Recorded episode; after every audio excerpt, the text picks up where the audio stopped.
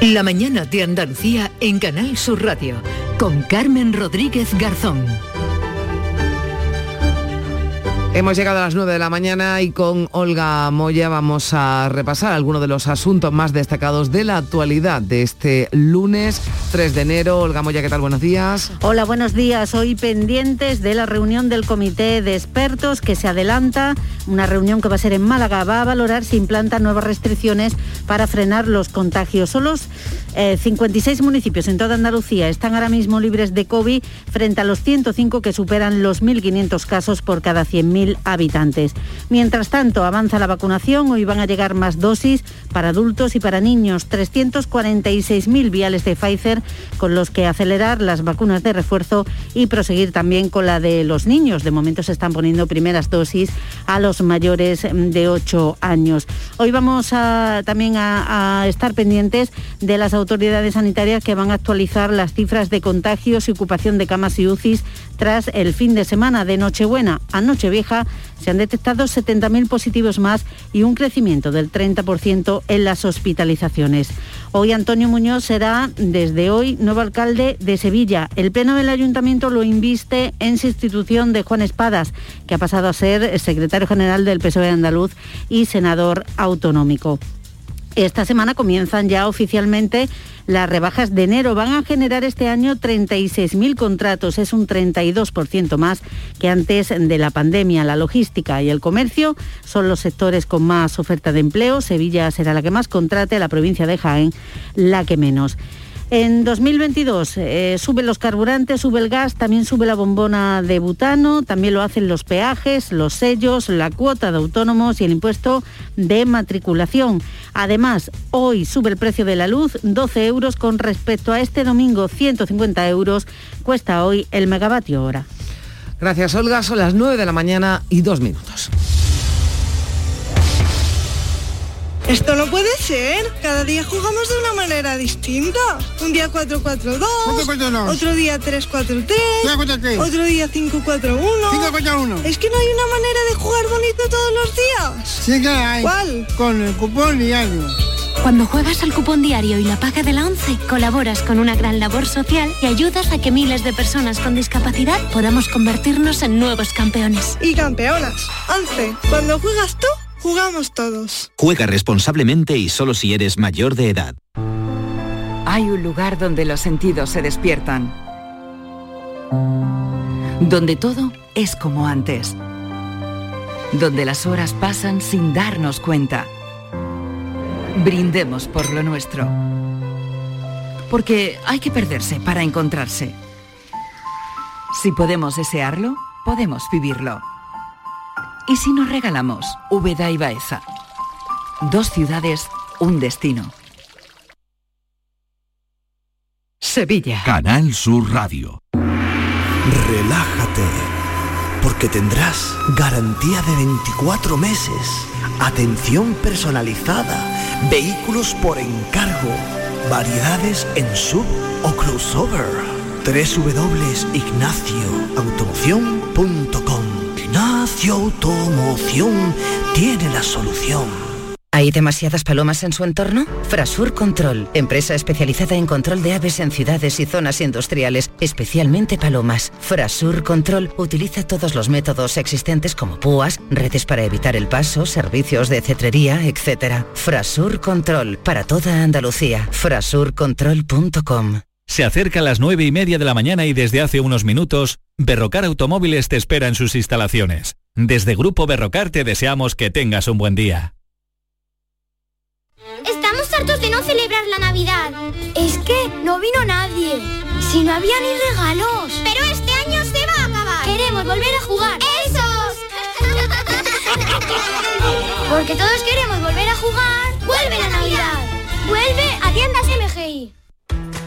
Este lunes es lunes de fútbol en la Tacita de Plata. Desde el Estadio Nueva Mirandilla, Antiguo Carranza, Cádiz, Sevilla. Pulso entre los equipos de Cervera y Lopetegui. Y además tenemos fútbol en Segunda División. Juegan Alcorcón, Málaga. Vive tus colores en la gran jugada de Canal Sur Radio y Radio Andalucía Información. Este lunes desde las 9 menos cuarto con Jesús Márquez. Canal Sur Radio, la Navidad de Andalucía. La mañana de Andalucía en Canal Sur Radio con Carmen Rodríguez Garzón.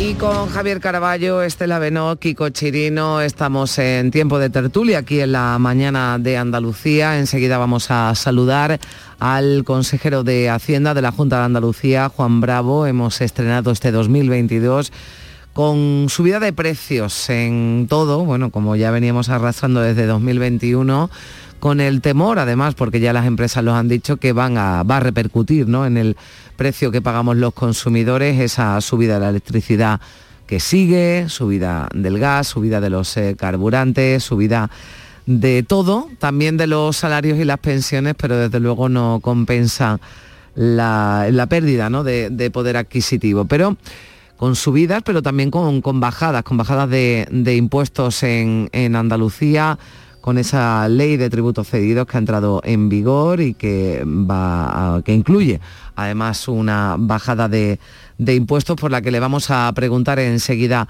a Juan Bravo, que nos va a atender en tan solo unos eh, instantes. Yo os preguntaba, eh, Kiko, tú que estás en Granada, por Macarena Olona, desde Vox siguen eh, digamos, sin confirmarla, ¿no? Como, como candidata, ya la escuchábamos en esa entrevista que le hacías tú hace unas semanas, ¿no? Unos meses, eh, no termina, ¿no? De, confirmarla, pero ejerce, ¿no? Ya prácticamente como, como candidata, ¿no? De Vox a la, a la presidencia de la Junta.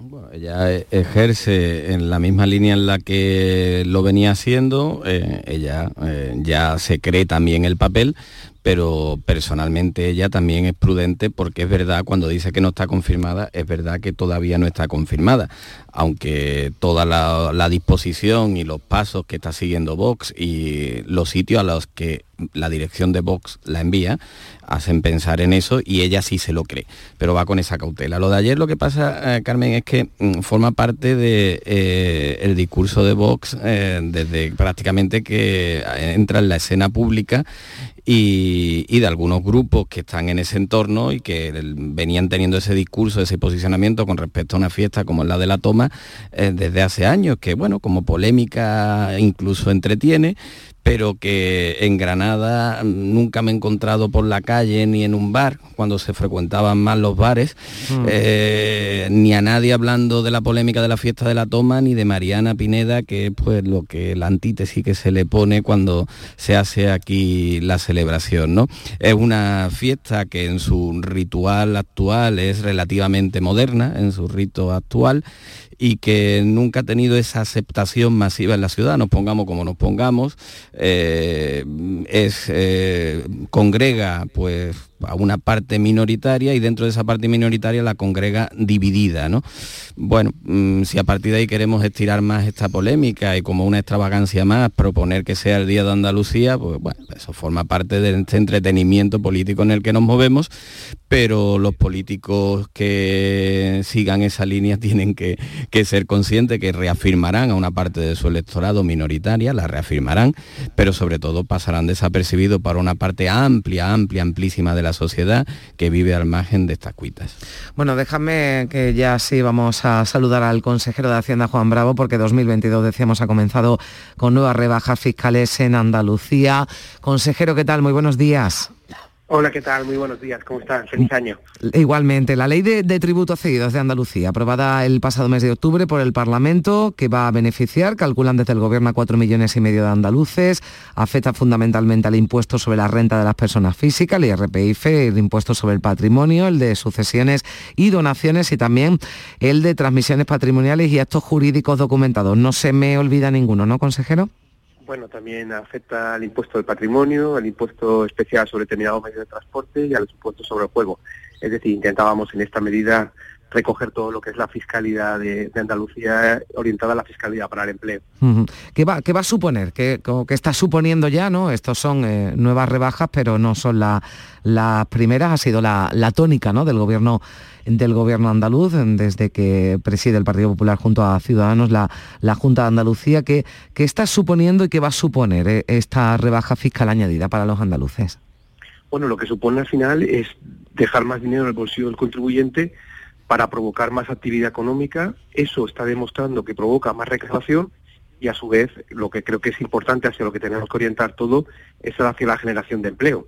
Entonces, cuando alguien coge los datos y recuerdan, por ejemplo, en el, IRPF, en el impuesto a la renta, con la primera rebaja, conseguimos ganar 119.000 contribuyentes y más de 600 millones de euros de incremento en la recaudación. Pero es que si cogemos el año 2020, que ya disponemos de los datos, se incrementaron igualmente los contribuyentes comparado con el año 2018 en 280.000 y lo que es más importante, la recaudación incrementó en 850 millones de euros. Quiero decir que hacer este tipo de políticas demuestra que podemos bajar impuestos, que dejamos el dinero el bolsillo del contribuyente y que además se recauda más, que por lo que nos permite, pues bueno, esa apuesta tan decidida que se está haciendo por la sanidad, por la educación, por las políticas sociales, que a veces la gente le puede parecer raro. Y alguien puede pensar que esto es una política que hacemos en Andalucía. Y yo creo que hay que contar a la gente que no solamente en Andalucía. Esta misma semana hemos conocido que Alemania ha anunciado una rebaja de más de 30.000 millones de euros en los impuestos.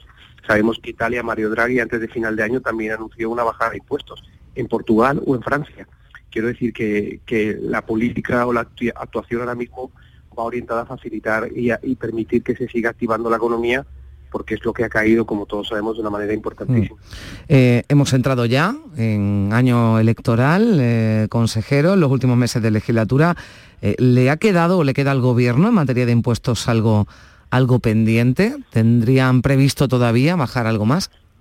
Bueno, yo creo que hemos hecho el mayor esfuerzo que ha hecho jamás una comunidad para hacer en tan poco tiempo tanta, tanta bajada de impuestos orientada, como digo, a esta fiscalidad para el empleo, ¿no? Con lo cual yo creo que lo que nos queda de, meses, evidentemente, va a ser complicado, ¿no? Siempre todo tiene margen de mejora, como saben, somos exigentes con nosotros mismos, pero yo creo que el haber tocado todos los impuestos, el haber establecido a la comunidad autónoma que cuando llegamos eh, en ese índice de, competitividad fiscal estábamos los 17-19, porque recuerden que País Vasco lo computan como tres, hemos pasado de estar el 17 estar en, el top 5 de España, ¿no? Yo creo que eso pone en evidencia el enorme esfuerzo y yo creo que la gente lo ve, lo valora y, lo que digo, la actividad económica también lo reconoce, puesto que estamos consiguiendo ratios de crecimiento económico por encima de la media nacional y eso significa claramente que las políticas que se están aplicando funcionan y que la gente, además de verlo en su bolsillo, lo ve también en la economía de su comunidad autónoma. O sea, estamos entre las cinco comunidades autónomas con menor presión fiscal, hoy por hoy. Correcto. Correcto, fíjese, nos hablaban de cuando hablaban de presión fiscal o de carga fiscal,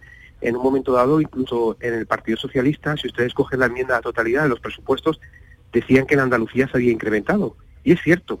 Y usted dirá, ¿cómo puede ser cierto? Sí, porque si computamos la recaudación fiscal entre el PIB, resulta que estamos recaudando más. Es decir, que no siempre para recaudar más es necesario subir impuestos, más bien todo lo contrario. Teniendo los impuestos en el equilibrio, se consigue recaudar más. Y eso es lo que a veces eh, se entra en esta disyuntiva, pero que los números son claros y, cuando uno los, los, pone encima de la mesa, miren, transmisiones patrimoniales, a pesar de nuestra bajada del impuesto de transmisiones patrimoniales para compra-venta de inmuebles, alguien podría pensar, bueno, se ha bajado, pues no, de nuevo se ha subido. Y ya no le digo comparando con el año 2020, que se ha subido más de 450 millones de euros, pero es verdad que el año 2020 por el COVID fue un año especial. Si le hablo del año 2019, llevamos recaudado ya más de 150 millones de euros en comparativa con el, con el año 2019, o sea que, creo que pone en evidencia que se está mejorando eh, la recaudación y por lo tanto se recauda más en relación con el PIB y eso pues bueno, mm. eso es lo que al fin y al cabo todos queremos, ¿no? Que a pesar que seamos más gente la que tengamos la oportunidad de pagar impuestos porque hay más gente trabajando, más gente contribuyendo, más gente con actividad económica o con posibilidades de consumir, ¿no? que es lo que genera esa recaudación. Señor Bravo, ¿la, ¿la aspiración máxima sería como Madrid, eliminar todos los impuestos propios? Bueno, yo creo que aquí no hay que compararse, cada uno tiene su propia realidad. La aspiración máxima es dejar los impuestos en el punto más bajo que podamos, en ese equilibrio entre la necesidad del gasto público que tenemos que atender y, la recaudación, ¿no? Yo creo que ese, no, nos comparamos con nadie, intentamos reducir al máximo todo lo que podamos. Es verdad que hemos conseguido entrar en ese top 5, que era un objetivo que marcó el presidente nada más llegar y que prometió y que ha cumplido todos los compromisos fiscales que, el presidente adquirió cuando era candidato, los ha cumplido, ¿no? Yo creo que eso la gente también lo valora, el que cuando se promete algo se cumple, la presión política debería volver a tener un valor muy especial, ¿no? Yo creo que en el caso del presidente lo, ha conseguido. Mm. Eh, hay una reclamación que sigue existiendo desde Andalucía, eh, consejero, ese cambio de modelo de financiación, financiación autonómica. Eh, Andalucía insiste en pedir, el Gobierno de la Junta de Andalucía insiste en pedir que se mejore esa infrafinanciación que está reconocida para, para nuestra comunidad. Hay una propuesta de la ministra de Hacienda, que por cierto iba a estar por aquí, por, por Andalucía, en Sevilla, a ver si tenemos oportunidad también de que nos diga algo más. Si usted la ha calificado en las últimas horas esa eh, propuesta como eh, un globo sonda, ¿por qué sigue sin producirse ese debate sobre el cambio de, de, modelo, sobre el que sí, por ejemplo, están eh, debatiendo, incluso haciendo frente común distintas comunidades autónomas, además comunidades autónomas de distinto signo político, pero no llega ¿no? ese prometido y comprometido ya cambio de modelo de financiación. Hombre, yo creo que hay que reconocer, el primer punto, que la situación no es fácil. Es decir, el nuevo sistema de financiación requiere mucha voluntad de negociar, mucha voluntad de acordar, eh, generosidad, cesión, y eso eh, no parece que el gobierno actual esté en esa posición de, asumir esos retos. Lo que nos han remitido desde, desde el gobierno de España ha sido un documento para hablar sobre el concepto de población ajustada, pero que eso es una parte de todo un gran proceso de negociación que tiene que llevar y sobre todo una serie de elementos que medir. Yo le cuento, por ejemplo, mm. cuando la actual ministra era consejera de Hacienda, consiguió un acuerdo de todo el Parlamento para hablar de la financiación autonómica de Andalucía, en la que ella reconocía que le hacían falta 800 o 900 millones de euros más, ¿no? Igual que le falta Valencia o Murcia. Ha pasado el 18, el 19, el 20 y el 21 y no hemos conseguido ninguna corrección de eso. Eso es tener voluntad de arreglar, aunque sea con un fondo transitorio, como le pedíamos las comunidades mm. autónomas, sin perjudicar a nadie. O ella, eh, en sus reivindicaciones, que creo que se hablan las mismas que defiende como ministra, porque si no sería incongruencia, y no creo que sea esa su postura, hablaba de que al sistema le hacían falta 16.000 millones de euros más para, para las comunidades autónomas. Tampoco hemos visto este movimiento por ningún sitio. Es decir, eh, eso es lo que hay que poner encima de la mesa y luego que sea un acuerdo, si me permite, como el del 2002, no como el del 2009. Y usted me preguntará, ¿cuál es la diferencia? Que el del 2009 lo aprobó el 51% del Parlamento de España. Es decir, Partido Socialista con Esquerra Republicana y con la extensión del PNV. Y el año 2002 lo aprobó el 93% del Parlamento de España. Eso es hacia lo que tenemos que aspirar mm. y a lo que debería intentar ir la ministra, pero la verdad es que la voluntad no es tal porque ven que la reivindicación ya no es que sean de Valencia, Murcia o Andalucía, mm. sino que es del conjunto de comunidades autónomas y los visos ahora mismo no son de encontrar una solución, más bien intentar sacar una figura, una propuesta de aspectos muy concretos en todo el sistema de financiación sin que era asumido el conjunto del sistema. ¿no? Señor Bravo, ¿usted sigue pensando que junio es la mejor opción para las elecciones, que dijo el presidente el otro día en el discurso de fin de año, que cuanto más tarde, pues mejor? No, yo, vamos a ver, es una decisión que tiene que tomar el presidente, que le compete solamente a él, y que hay que hacer muchos análisis y muchas variables para ver ese mejor momento. Es decir, él siempre ha dicho que la voluntad máxima del gobierno era a la legislatura y creo que ha demostrado que prioriza el interés general por encima del interés propio, porque con las encuestas que había muchísima gente le recomendaba, le animaba o le instaba a que convocase elecciones y él se ha mantenido en su sitio pensando lo mejor para Andalucía. Yo simplemente me he preguntado si desde el punto de vista presupuestario cuál era la situación y yo le explicaba al compañero que me preguntaba que si las elecciones fueran en, en noviembre, pues que no tendríamos presupuesto hasta entrado ya el año 2023, entonces simplemente desde el punto de vista presupuestario.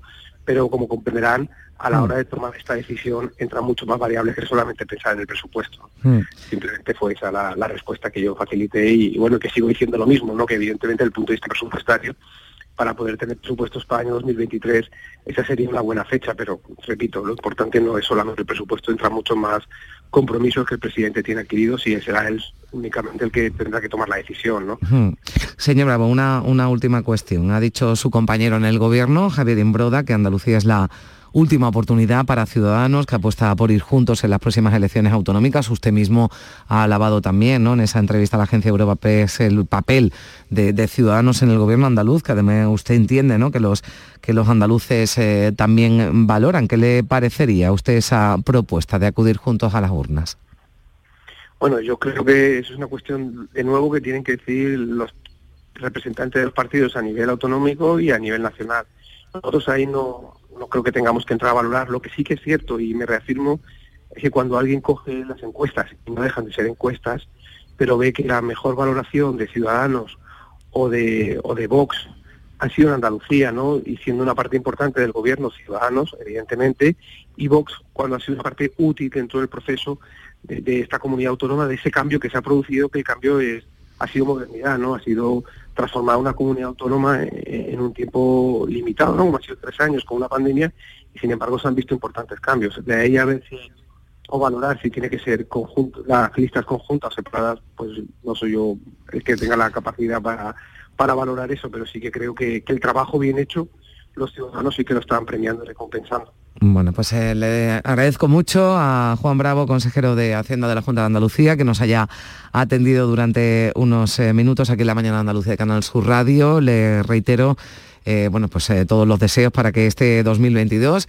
sea, bueno para usted en lo, personal y también en el, trabajo al frente de la Consejería de Hacienda de la Junta de Andalucía. Muchísimas gracias. Un saludo. Igualmente, deseo lo mejor para, este año 2022, que será lo mejor para todos. Un bueno, abrazo. Pues, esperemos que sí. Bueno, Javier Caraballo, Estela Beno, Kiko Chirino, estamos en tiempo de, tertulia. Bueno, hemos hablado de muchas cosas con, Juan Bravo. Mm, no sé, ¿con qué, ¿con qué os quedáis? Con lo dicho por el, por el consejero y ahora iremos, si te parece, Javier, también con lo que ha dicho Imbroda, ¿no? En esa entrevista en el Confidencial. A ver, pues eh, por conectar las dos cosas, eh, eh, es curioso, pero cuando estabas hablando con, el consejero de, de Hacienda, con Juan Bravo, eh, me daba la sensación, eh, lo, estaba comparando mentalmente con sus últimas intervenciones en el mes de diciembre, cuando todavía había expectativa de presupuesto, hmm. y lo encontraba con un tono más triste. Me parecía que, claro, que es que un consejero de Hacienda sin presupuesto es como un jardín sin flores. Y Juan Bravo, este último periodo de la legislatura, va a estar ahí como, como, un huérfano sin, sin los presupuestos, que ha sido su gran pasión y se le nota mucho en el, tono de voz. Yo, yo creo, él lo, él lo, dijo, cuando el presidente de la Junta de Andalucía estableció el, plazo para elecciones entre junio y septiembre, el consejero Juan Bravo fue el que dijo aquí mismo en Canal mm. Sur que eh, si esa era la opción, junio o septiembre, él prefería junio porque así al gobierno que, entrase le daba tiempo suficiente en el año 22 para preparar, elaborar unos presupuestos y aprobarlo, que eso iba a estar más complicado si se hacía en, septiembre.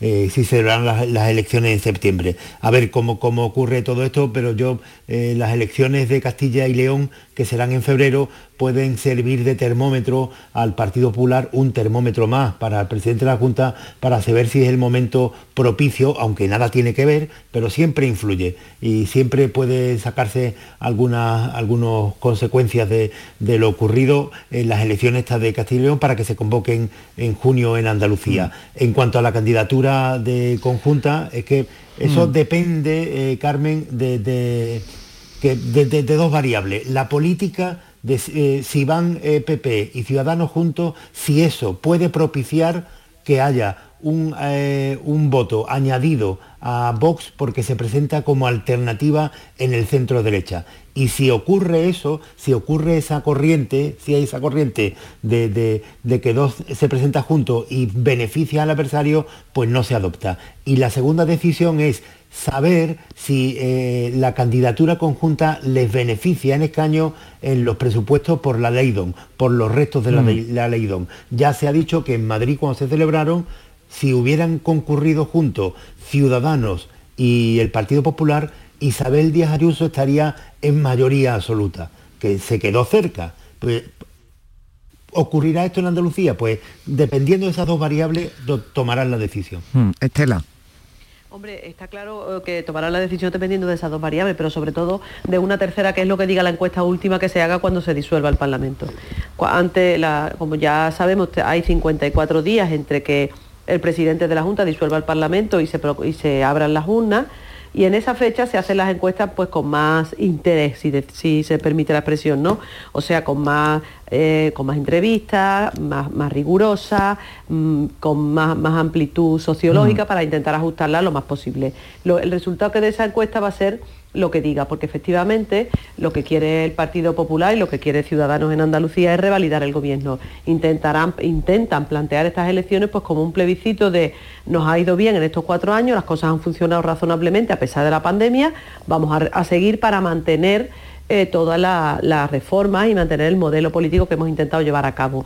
Entonces, pues ahí dependerá del resultado que les dé la si van conjuntamente o van los dos partidos por separado. Pero es verdad que hay muchos condicionantes políticos que afectan al Partido Popular sobre todo, porque depende también de Casado, que no le interesa esa fórmula, depende de la, mm, capacidad de maniobra que tenga en este sentido Juanma Moreno, porque claro, es presidente de Andalucía, es el presidente del Partido Popular Andaluz, pero mm, depende de un partido que está por encima, por lo tanto, eh, todas estas cuitas pues van a terminar por tomar, por inclinar la balanza de un lado a otro. Yo lo que pasa es que creo que a los ciudadanos esto le cansa. A los ciudadanos les cansa tantas cuitas políticas y tanta eh, ambiente preelectoral que ya estamos tocando en Andalucía. La gente lo que quiere es que las cosas funcionen, que la, atención primaria, que está en una situación muy, muy, muy, muy delicada, como todo el mundo sabe porque lo vive en sus propias carnes, es que esas cosas vayan funcionando. Y después ya veremos. Yo creo que hasta ahora la valoración que ha tenido Juanma Moreno ha sido precisamente por eso, porque ha ido, han funcionado las cosas razonablemente y no se han preocupado de esas cuitas y de esas guerras políticas que al final al ciudadano, pues digamos que le, un poco le molestan, ¿no? Le generan ruido. Pero es que es inevitable, ¿no? Sobre todo por cómo han funcionado esa coalición, ¿no? Entre PP y Ciudadanos en otras comunidades. Es verdad que la de aquí se ha puesto como ejemplo, incluso, ¿no? Dice Imbroda en esa entrevista casi que Andalucía es la última oportunidad, ¿no? Que tiene Ciudadanos, ¿no? Mm, eh, ya es eh, eh, el, último salvavidas, ¿no? Según la opinión de, de, Imbroda al que, al que agarrarse, Kiko. Claro. Sí, evidente, evidente que Ciudadanos se, se, juega la desaparición, mm, más en Andalucía que en Castilla y León, creo, se juega la desaparición o una, o una prórroga. Eh, el gobierno ha funcionado, ha funcionado bien esa coalición. Después haremos el análisis del gobierno y habrá opiniones a favor y en contra, pero la convivencia en ese gobierno indudablemente ha funcionado bien. Lo que no tendríamos tan claro es si eh, si funcionaría o si le favorecería los intereses del Partido Popular esa coalición con, con, Ciudadanos o con lo que queda de Ciudadanos. ¿no? Eh, tiene dos dimensiones, una en la electoral, si le funcionaría o no, y otra en la interna, porque yo lo que percibo de los cuadros y de las bases del Partido Popular es que no existe ahora mismo una predisposición precisamente para, para acudir en una coalición con Ciudadanos entre otras cosas porque habría muchos de los eh, que optan del Partido Popular a entrar en esas listas que tendrían que dejar espacio a cambio de no se sabe qué, porque ahora mismo lo que puede ofrecer electoralmente Ciudadanos cada vez es menos, mientras que el Partido Popular las expectativas cada vez son más, ¿no? Bueno, pues eh, así están las cosas. Javier, no sé si ibas a añadir algo más que antes de este corte, me parece. Sí, que en esa entrevista, eh, vamos, Broda es lo menos político que se despacha. o sea, él, mismo lo dice, que él está en política por un compromiso eh, con, con Albert Rivera y, le ha sorprendido él como una persona ajena a los aparatos de, los partidos políticos que, está de consejero, pues le sorprende muchas de las cosas que ha pasado. Eh, y, en esta entrevista con nuestro compañero José Luis Loza, él eh, pues está sorprendido de que eh, de los gobiernos del Partido Popular y Ciudadanos que había en España en comunidades autónomas, que eran Murcia, Madrid, Castilla y León y Andalucía, han saltado por los aires, pero de una forma violenta, el de Murcia, el de Madrid y el de Castilla y León. Y en Andalucía se mantienen en una cordialidad que es insólita. También en, Ciudadanos el panorama ha cambiado absolutamente, porque en las elecciones de 2018, cuando Albert Rivera convenció a Javier Imbroda para que pasara del baloncesto, o sea, que, dejara esa leyenda que tenía de baloncesto a, la política, consejero de educación, eh, Albert Rivera eh, tenía una valoración en España brutal. Yo recuerdo aquellas elecciones en Andalucía que eh, parecía que quien se presentaba aquí de candidato era Albert Rivera, porque no, no había fotos apenas de, de, Juan Marín. las calles estaban llenas de carteles de Albert Rivera. Y, y, bueno, pues Albert Rivera ya no está en la política y Ciudadanos pues casi ha desaparecido. Eh, dice Juan Imbroda que la última oportunidad que tiene Ciudadanos es Andalucía, pues efectivamente, porque los demás gobiernos han saltado por los aires, la convivencia eh, en Madrid es inexistente o imposible y aquí se llevan extrañamente bien. Lo que quede de Ciudadanos en toda España, y eso estoy de acuerdo con Juan Imbroda, será lo que resulte en Andalucía. Bueno, el acontecimiento político hoy del día, Estela, va a estar en Sevilla, donde toma posesión Antonio Muñoz como nuevo alcalde, una vez que ya eh, Juan Espadas no tuvo que precipitar además eh, unos días su, salida, una vez que fue designado senador autonómico y ya el líder del PSOE andaluz centrado en la candidatura ¿no? a la presidencia de la Junta de Andalucía en un año que ya veremos en qué mes, pero va a ser un año electoral. Eh, desembarco hoy de ministras, vicepresidente de la Junta, eh, consejeros que van a estar en el Ayuntamiento de, Sevilla. Mm, bueno, pues con todo lo que esto supone, ¿no? Eh, el relevo que ha habido en el Ayuntamiento, Estela. Hombre, yo hay muchas cosas que, contar en este sentido que afectan no solo a Sevilla, sino a toda Andalucía. Efectivamente, Juan Espada se ha ido de una manera absolutamente, parece, eh, escrita por su peor enemigo. Ha sido un desastre como se ha ido del Ayuntamiento de Sevilla. Y hay un dato que estamos, mm, no se está comentando mucho, pero yo quiero destacar. Y es que mm. cuando Juan Espada se ha marchado antes de final de año, porque si no, no podía ser senador mm. y no, podría no podía cobrar el sueldo público de senador en el mes de enero, porque el Senado está no, se reúne hasta febrero, pues ese ha sido el motivo por el que Juan Espada se ha ido antes de final de año. Mm, ha dejado de alcaldesa la número dos de la lista, como corresponde a la ley electoral, y ella ha tenido que renunciar pues, por presiones del partido. O sea que el PSOE defiende las listas cremalleras, defiende la paridad, defiende que sea hombre-mujer o mujer-hombre y al final resulta que se saltan todas esas normas porque el elegido por Juan Espada no ha sido Sonia Gaya, que es la alcaldesa ahora mismo, que va a renunciar hoy obligada por el partido, sino que es eh, Antonio Muñoz. Yo no sé si al final eh, Antonio Muñoz será el candidato claro, porque ahí hay que ir más allá. Ahora tampoco tenemos claro que Antonio Muñoz vaya a ser el candidato del PSOE a las próximas elecciones municipales, ¿no?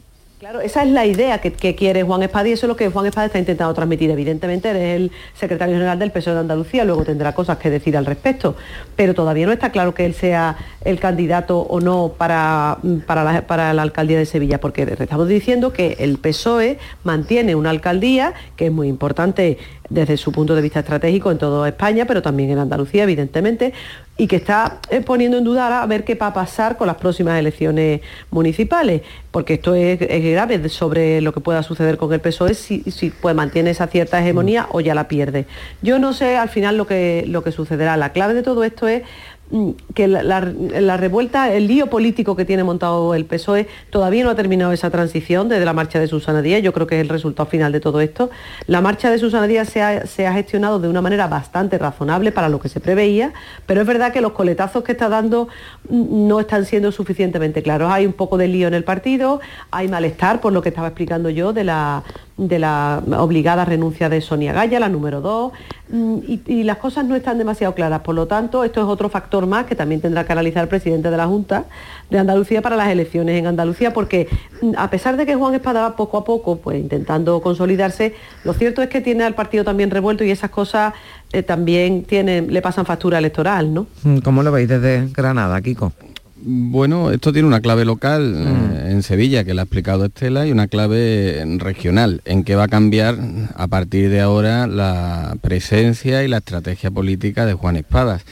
De momento ha cambiado un poco, eh, lo que pasa es que uno empieza a pensar que a lo mejor es, ese su estilo, decía Estela poco a poco, pero es que poco a poco mm, ya el tiempo se le agota a, Juan Espada. Yo creo que hasta ahora, hasta ahora, eh, desde esta perspectiva de Andalucía Oriental y desde la perspectiva fuera externa a Sevilla y al debate parlamentario, eh, creo que por ahora Juan Espada ha mostrado eh, poca cercanía y sintonía con los temas provinciales, más allá de los temas regionales que monopolizan el debate político.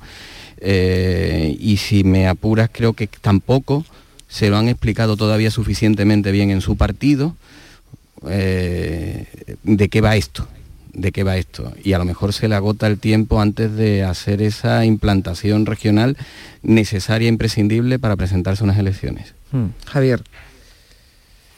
A ver, eh, dos cosas sobre eh, Juan Espada. Cuando se planteó dentro del Partido Socialista el debate sobre eh, qué persona debería sustituir a Susana Díaz, porque la consideraban quemada como candidata, Juan Espada ofrecía un inconveniente serio para algunos sectores del Partido Socialista, que es que con la opción de Juan Espada se ponía en riesgo que el Partido Socialista pudiera perder Sevilla y además no reconquistar la Junta de Andalucía. Con lo cual, eh, la jugada es lo peor que le podría salir. Si el Partido Socialista, por esta convulsión interna de cambiar de candidato, termina perdiendo la alcaldía de Sevilla y además no recupera la Junta de Andalucía, pues habrá sido la peor apuesta. Y ese vértigo es el que lo que hizo dudar de si Juan Espada era el mejor candidato para sustituir a Susana Díaz o no, que se resolvió y ya es el candidato. Mm. Evidentemente las listas cremalleras no, no funcionan en política porque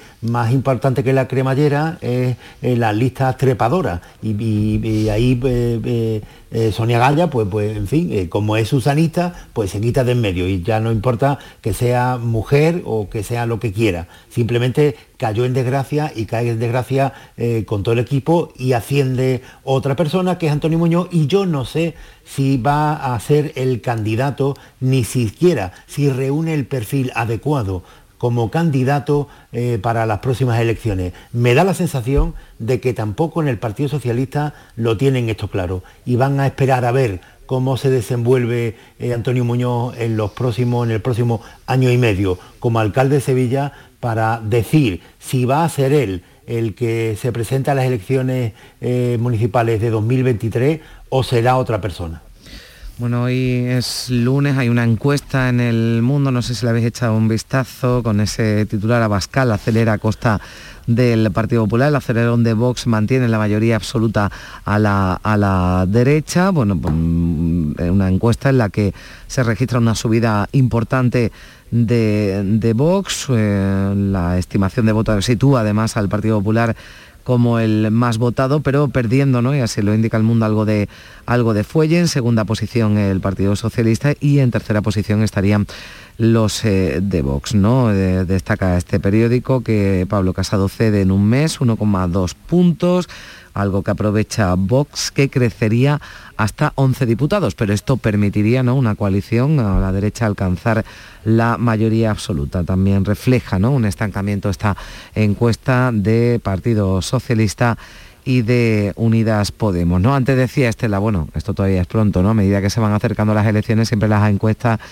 ya van eh, tomando, ¿no? Quizás se van, van ampliando ese número de, entrevistas, pero bueno, no deja de ser un, reflejo, ¿no? De una radiografía de lo, de lo que mm, bueno, pues de lo que está ocurriendo, de la percepción que tienen los ciudadanos. Es que hay una cosa que siempre dicen los políticos, que, es una frase recurrente, ¿no? Que las encuestas son una foto fija de un momento determinado, efectivamente. Pero es verdad que va mostrando pues cierta tendencia o cómo se va pues percibiendo los líderes por parte de la sociedad. Y yo creo que la clave de esta encuesta, en mi opinión, es pues la, percepción que deja sobre Pablo Casado, que además se le, se le nota cierto nerviosismo en su gestión de toda la oposición, porque ve realmente que los que están a su lado, que son los de Abascal, pues efectivamente le están comiendo un poquito la tostada, ¿no? Y eso los está poniendo nerviosos y eso yo creo que ha acelerado la ruptura con los gobiernos que hablábamos antes, con Ciudadanos, el de tres comunidades autónomas, aunque en Madrid ha sido una decisión propia de Ayuso, pero apoyada entonces en su momento por Pablo Casado, porque pensaba que le beneficiaría. Y yo creo que una de las claves de todo esto, no lo sé si, si coincidiréis conmigo, es que Pablo Casado está haciendo una política de oposición también contra sus propios líderes regionales. En vez de apoyarse en esos líderes regionales fuertes como pueden ser Juanma Moreno o Núñez Feijó, los ve como rivales por su quizás propia debilidad política y va eh, dando pues eh, mm, barzones, si se permite la expresión, va dando palos para un lado y para otro, va cambiando de criterio y eso genera mucha incertidumbre en el partido. Yo creo que el liderazgo de Pablo Casado está un poco en cuestión precisamente por todo mm. esto y eso lo nota la ciudadanía y se refleja en las encuestas. Mm, Es curioso la, eh, que Vox, después de que parecía que había tocado techo, eh, repunte precisamente cuando la exposición de Santiago Abascal es, es menor o cuando tienen más protagonismo otros líderes de Vox eh, en su entorno, como la propia Macarena Olona, por ejemplo. ¿no? Yo hablaba con un miembro del gobierno a, a vísperas de Nochevieja y ah, decía y asumía una cosa tan obvia como que Pablo Casado la- las posibilidades que tiene de ser gobierno es únicamente con Vox. Y en el PP andaluz, eh, en lo que se traduce esto es, em, dan por hecho que Pablo Casado va a querer intervenir y tener protagonismo en la campaña de Castilla y León. Y, y también dan por hecho que va a tener y a querer tener ese protagonismo en la campaña andaluza cuando lo sea, ¿no? Y a lo mejor eh, eso no, no le conviene a Juanma Moreno porque los propios estudios que maneja el PP andaluz saben que Juanma Moreno tiene mayor expectativa de votos que el Partido Popular como marca en, en Andalucía. ¿no? Es una realidad, Vox la conoce y Vox, que para esto pues, lo maneja en su provecho muy bien, lo va a utilizar para tensionar eh, estos momentos previos, estos meses previos al adelanto electoral. ¿no? Javier. A ver, to- todos los líderes políticos eh, se consolidan únicamente cuando ganan a unas, elecciones. Hasta entonces eh, son cuestionados y podéis pensar en el que queráis. El presidente de la Junta de Andalucía, Juanma Moreno, absolutamente cuestionado. La misma noche de las elecciones tenía a Pablo Casado preparada una gestora con Juan Ignacio Zoido en Madrid para destituirlo, hasta que sumó y hoy es un líder incuestionable. Pedro Sánchez, Pedro Sánchez exactamente igual. Pedro Sánchez, bueno, se lo intentaron quitar del medio su propio partido, hasta que ganó una moción, una moción de censura y después dos elecciones eh, seguidas. ¿Quién cuestiona ahora a Pedro Sánchez? Nadie. Mariano Rajoy, absolutamente cuestionado en su partido hasta que ganó unas elecciones, después de, de- de la crisis. Y se pasó después dos legislaturas completas que no lo cuestionaba absolutamente nadie. Pablo Casado está siendo muy cuestionado dentro de su partido porque hay mucha gente que piensa que Isabel Díaz Ayuso representaría al PP mejor de lo que lo hace Pablo Casado. Yo creo que, que las eh, disputas internas eh, influyen, pero en el ánimo de los militantes, sobre todo. Yo no creo que eso trascienda demasiado a la ciudadanía, pero sí puede haber un liderazgo que sea mejor que el de Pablo Casado. Y puede haber muchos votantes del Partido Popular en este momento que piensen que si Isabel Díaz Ayuso fuera la candidata frente a Sánchez, pues tendría más opciones que Pablo Casado, que se le ve más difuso, más endeblito que, que- que Isabel Díaz Ayuso. Yo no creo que todo esto eh, vaya a cuajar, que lo normal será que Díaz Ayuso se presente el año que viene de nuevo a las elecciones municipales y autonómicas, a las, mu- a las autonómicas de Madrid, y que Pablo Casado tenga su tercera oportunidad frente a Pedro Sánchez. En ese momento, si en las próximas elecciones Pablo Casado vuelve a fracasar eh, frente a Pedro Sánchez, yo estoy convencido de que no habrá una cuarta como él desea, porque para, está luchando para eso y todas las disputas eh, que tiene con los varones son precisamente para eso, por si fracasa otra vez con Pedro Sánchez, que no lo quiten del sillón. Y yo creo que eso es inevitable. Bueno, Pablo Casado, que recordemos ha dado positivo en COVID y que, bueno, ayer se olvidaron ¿no? las disputas, eh, hubo además un cruce ahí de mensajes ¿no? entre Pedro Sánchez y Pablo Casado, mensajes de ánimo, deseos de, de- de recuperación. Bueno, parece que, que Casado, que además lo comunicó ¿no? minutos después de haber pedido además al gobierno que eh, abriera el Congreso, ¿no? que no dejara cerrado el, el- el Congreso en estos tiempos. Bueno, pues de momento Pablo Casado ni Congreso nada, va a tener que trabajar desde, desde casa, va a tener que guardar ese, ese protocolo después de ese test positivo, ¿no? que lo obliga a guardar cuarentena sin síntomas, ¿eh? Sí. el líder del PP, sí. Que que decía. Sí, sí, porque no, no se pueden hacer bromas con estas cosas, pero vamos, estoy seguro, convencido, ¿eh? que Pablo Casado eh, pensó él mismo, qué oportunidad he tenido para callarme y no decirlo del Congreso. Bueno, pues de momento... Pero una cosa no sí, quita la otra. Se sí. puede mantener un Claro. congreso Sí, hábil sí. en enero sin Pablo Casado. ¿eh? Bueno, exacto, además, eh, de, de- de hecho, ¿no? Se permite esa votación, ¿no? Ya telemática, en fin, que bueno, se adapta No, y- igual que y- sí, y- sí. Y, Y si además Pero que lo ha pensado seguro, que- ¿eh? Claro, pero que si estamos pensando que la clave de esta, de esta ola es que la gente pueda seguir trabajando a pesar de estar confinados por el COVID, porque afortunadamente es mucho menos grave, pues claro, mm, efectivamente sí, Pablo Casado podía verse callado, pero también es verdad que puede trabajar desde casa y que el Congreso esté abierto en enero. Bueno, de hecho lo que va a hacer lo dijo, porque además no tiene síntomas, cosa que nos eh, alegramos y bueno, pues terminamos también hablando de, de pandemia y de ese positivo de de Pablo Casado. Bueno, es que esto, pues claro, también le, vamos, ya lo hemos visto en muchas ocasiones, le toca a, a los políticos. Esto llega al mismo porcentaje de ciudadanos. El COVID no, no entiende, no entiende ni de partidos, ni de cargos, ni de profesiones, ni de nada. Estaría bueno. Estaría bueno, Pues sí, la verdad que sería para un análisis bastante interesante, Carmen. yo creo que ya no, ya sería lo último que le faltaría a los políticos, que a ellos el COVID ni se les acercara, ¿no? Y al resto sí. En fin. Bueno, Kiko Chirino, Javier Caraballo, Estela Benot, un placer y bueno, pues no, oye, que la primera tertulia del año, ¿eh? Ha sido esta, que no lo he, no lo he dicho. Qué bien. hemos tenido esa suerte. Vamos a empezar el año, el año bien, eso es lo que, aquí se, lo que os Aquí se ve quiénes son los que trabajamos, ¿eh? Aquí, estamos, aquí, estamos, aquí estamos, Queda, queda rastro, queda rastro. Muy buenos días. Gracias. Que sepamos. Adiós, un abrazo a los tres. Un abrazo. Son las 10 menos cuarto de la mañana.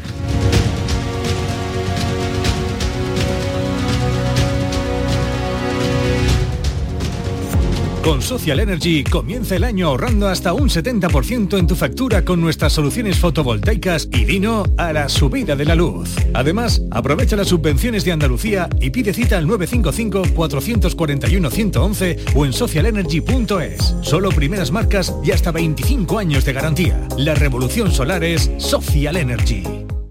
La vida es como un libro y cada capítulo es una nueva oportunidad de empezar de cero y vivir algo que nunca hubieras imaginado. Sea cual sea tu próximo capítulo, lo importante es que lo hagas realidad. Porque dentro de una vida y muchas vidas, ahora en Cofidis te ofrecemos un nuevo préstamo personal de hasta 60.000 euros. Entra en cofidis.es y cuenta con nosotros. Ni el challenge del papel higiénico, ni el de la botella. Los retos más difíciles a los que se enfrenta nuestra generación están en la vida real, como el famoso encontrar trabajo challenge o el independizarse challenge. Y aunque para superarlos necesitamos vuestro apoyo, aceptamos el reto.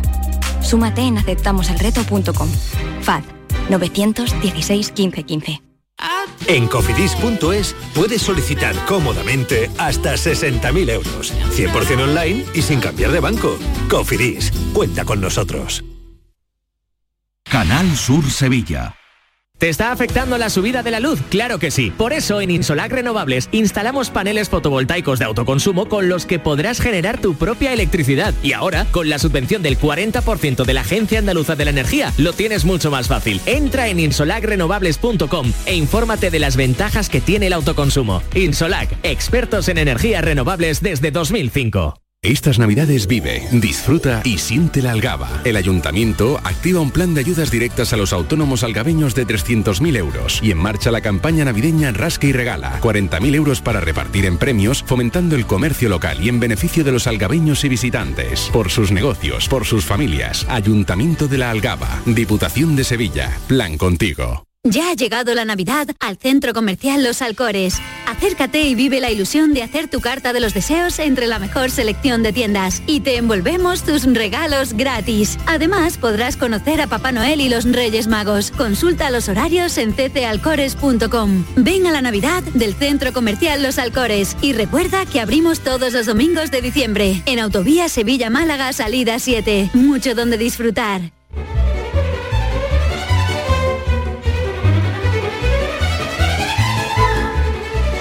Son las 9 y 48 minutos. Muchos eh, comercios han adelantado ya sus rebajas de enero para tratar de compensar las pérdidas generadas por la pandemia. Así que ya podemos ver y disfrutar de descuentos en muchas firmas. No está de más, por tanto, que recordemos algunos consejos para que nuestras compras sean eh, seguras. Vamos a saludar a esta hora a Viviana Medialdeas, la directora general de Consumo del Ministerio de Consumo del Gobierno de España. Señora Medialdea, ¿qué tal? Muy buenos días.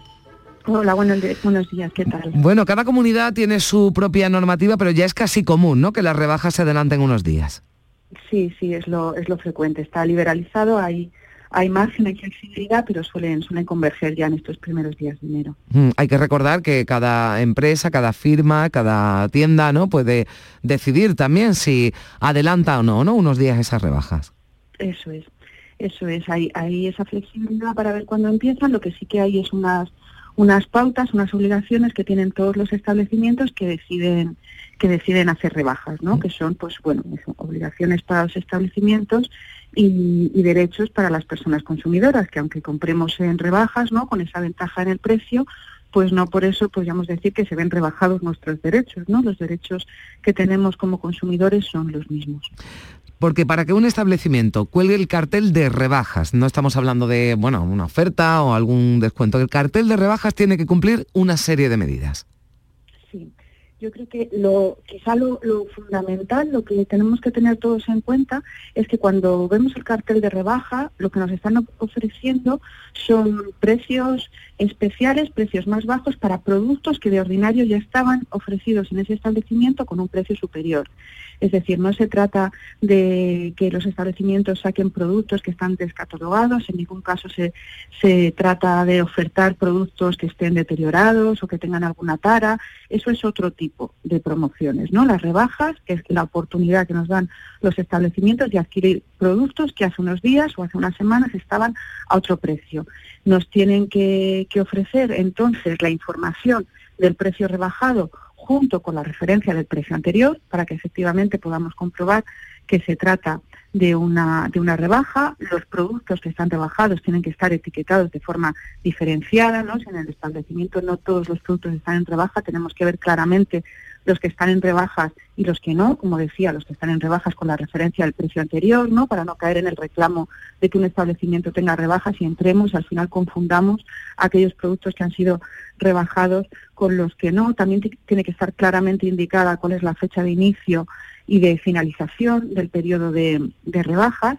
Y bueno, hay otros aspectos eh, importantes como que, como que el establecimiento no puede hacer un reclamo publicitario de un producto rebajado y luego tener muy poquito stock de ese producto, ¿no? si, si utilizamos ese gancho comercial, luego tenemos que tener un stock suficiente para abastecer, bueno, pues de forma proporcional al reclamo publicitario que hemos hecho, ¿no? Bueno, hay rebajas en las tiendas físicas, pero también rebajas online, que se ha convertido en una modalidad incluso antes de la pandemia, que cada vez iba cobrando más adeptos, pero en plena pandemia, en las navidades del año pasado vimos además que, se habían incrementado ¿no? esas eh, compras eh, a través de Internet, esas compras eh, online, van a ser protagonistas, están siendo protagonistas como el pasado año las compras por, por Internet, hablo de Navidad, también de, rebajas, ¿qué previsiones manejan?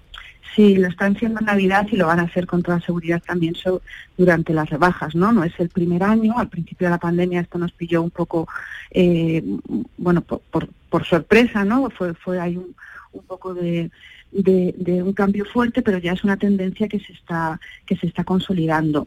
Los, los consumidores cada vez vamos mm, adquiriendo más conocimientos y tenemos más, más soltura en el conocimiento de nuestros derechos con la compra online, pero, pero yo creo que es bueno, es bueno recordarlos y sobre todo en periodo de rebajas, ¿no? Porque como decía al principio hay como, como cierta tendencia eh, por parte de, de, de los consumidores cuando vamos a comprar de pensar que, bueno, como nos están haciendo una rebaja en el precio, como que, es adecuado que también haya cierto relajamiento en algunas facilidades en algunos derechos que, tenemos. ¿no? Tenemos que tener muy claro que no. Por ejemplo, el derecho de devolución, el derecho de garantías, el derecho a que te den tu ticket, tu factura, que lo vas a necesitar para pedir, bueno, para poder ejercer luego pues ese derecho de devolución o de garantía. El derecho, tú tienes que poder pagar en las mismas formas de pago que podrías pagar si no hay rebajas, ¿vale? O sea, todo eso hay que tenerlo eh, clarísimo también cuando compramos online. Y cuando compramos online, siempre un derecho fundamental que no es propio de rebajas, pero se mantiene en rebajas, es que tenemos el derecho a lo que se llama desestimiento. Es un, es un derecho específico, ¿no? Más protector para los consumidores debido a que no compramos eh, no, no, estamos presencialmente con el producto que estamos adquiriendo y eso pues siempre nos da una desventaja, ¿no?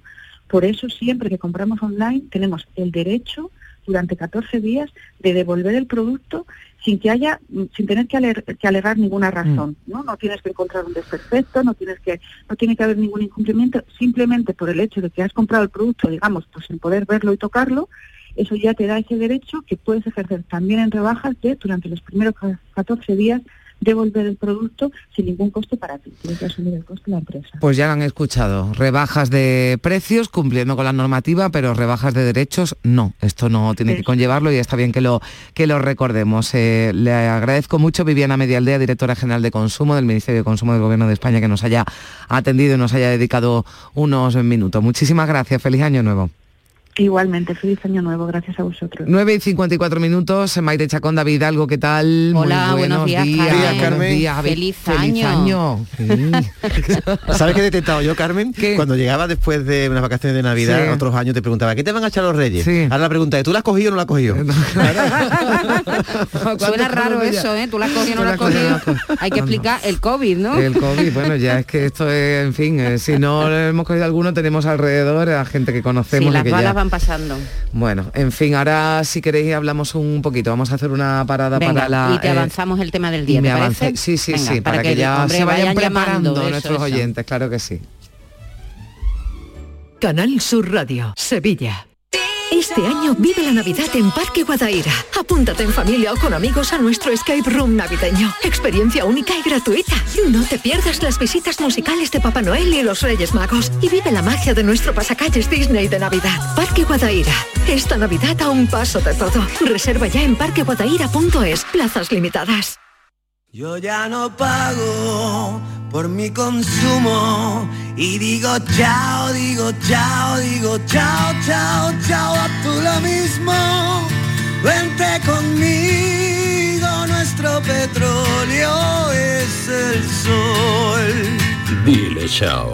Bienvenido al autoconsumo. Dimarsa.es ya ha llegado la Navidad al Centro Comercial Los Alcores. Acércate y vive la ilusión de hacer tu carta de los deseos entre la mejor selección de tiendas y te envolvemos tus regalos gratis. Además, podrás conocer a Papá Noel y los Reyes Magos. Consulta los horarios en ccalcores.com. Ven a la Navidad del Centro Comercial Los Alcores y recuerda que abrimos todos los domingos de diciembre en Autovía Sevilla-Málaga, salida 7. Mucho donde disfrutar.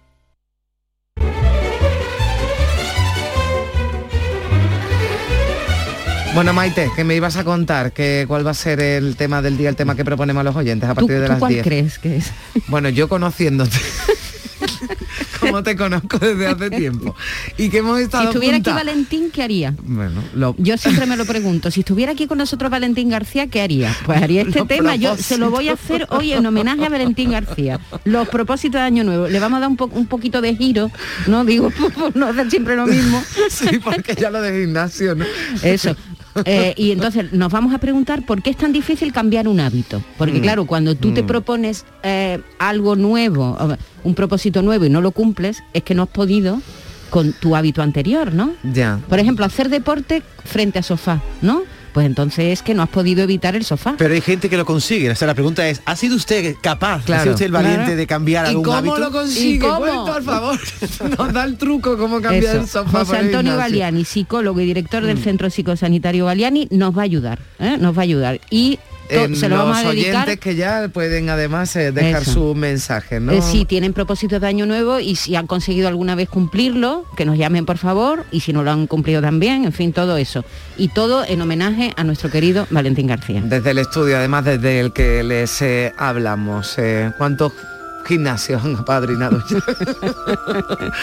bueno, pues enseguida Maite Chacón, eh, David Hidalgo, se quedan con ustedes aquí en la mañana de Andalucía, donde tenemos esa nueva cita, hoy precisamente también con propósitos de Año Nuevo de Antonio García Barbeito.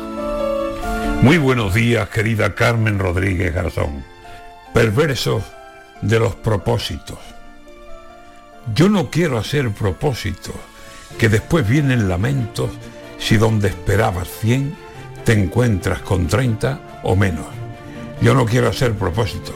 Mi afición al refranero me dice sobre estas cosas algo de un refrán muy viejo. En lejanos mostradores, con el vino de por medio, hacía una cuenta el borracho y otra hacía el tabernero. Y aunque hablaban de lo mismo, nunca llegaron a acuerdo. Así que si yo me pongo con propósito y creo que todo me va a salir tal como yo considero que es lo normal y lo justo, y después no estoy contento porque me dan y me quitan y no contaba con eso, viene el cruel desengaño y me pongo de los nervios, me pongo de mala leche y cojo al año y le echo la culpa de mis reveses. Y no creo que sea correcto. El año será el que sea y así nosotros seremos. Así que en vez de soñar con propósitos muy serios, lo mejor es que pongamos de nuestra parte el esfuerzo. Pero proponer yo nada, que no me fío ni un pelo, que después sin esperarlo cambia el rumbo de los vientos y te dan nobles los días cuando tú esperabas premios. Yo el propósito que hago, no sé si será el más cuerdo, es ir viviendo a buchitos, vivir momento a momento, un día detrás de otro y vaya pasando el tiempo sin que se escape un segundo. Vivir, vivir lento, lento, disfrutando de la vida, si la vida nos da un préstamo para seguir por aquí aprovechando el momento. Amigos, familia, copa, reuniones, abrazos, besos, los propósitos cortitos, si acaso de medio metro, si acaso de medio día, más que de días enteros. Así que dejo muy claro el propósito que tengo, poco a poco, paso a paso y vivir el año entero.